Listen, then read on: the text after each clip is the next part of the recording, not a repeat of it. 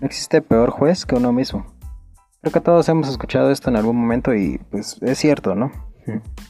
No sabemos mm, aceptar nuestras virtudes. Decimos que medio somos buenos en esto, medio hacemos lo otro. Es que hay alguien que es mejor que yo.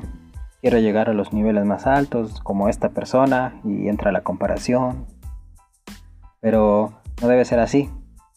Porque tú de entrada si haces algo, si eres artista, si eres músico, si eres mecánico, si eres lo que quiera que hagas y te gusta hacerlo y sabes que eres bueno, con eso debes de quedarte, no compararte y no escuchar a los demás. Porque claro, hay muchas personas que la verdad buscan atacar y buscan pues bajarnos, ¿no? O denigrarnos, hacernos sentir mal, hacernos sentir menos. Pero como decía, no existe peor juez que uno mismo, porque uno es el que da la sentencia final, uno es el que dice si es cierto, soy bueno, si es cierto, soy malo. Hoy aprendí lo importante que es saber nuestros derechos. Y lo digo porque escuché una anécdota donde a una persona la detuvieron de la forma más ilegal posible, donde hubo muchos errores judiciales, o no sé cómo llamarlos, pero legales, digamos, vaya, a fin de cuentas.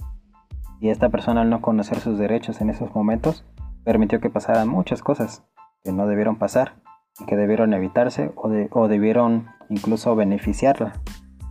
Entonces, tú debes saber quién eres, debes saber que eres bueno, aceptarlo y claro, no tener un valor mayor del que, del, del que debes de tener de ti mismo, porque eso ya se llama pues egocentrismo, soberbia más que nada. Eso también es malo.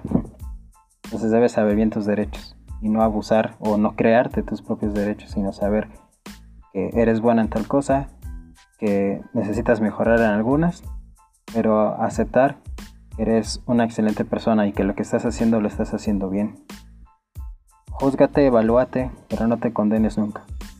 Eso ha sido todo y espero que tengan en este caso una buena tarde, una buena noche, un buen día Hoy he decidido grabar un poco más temprano, más descansado.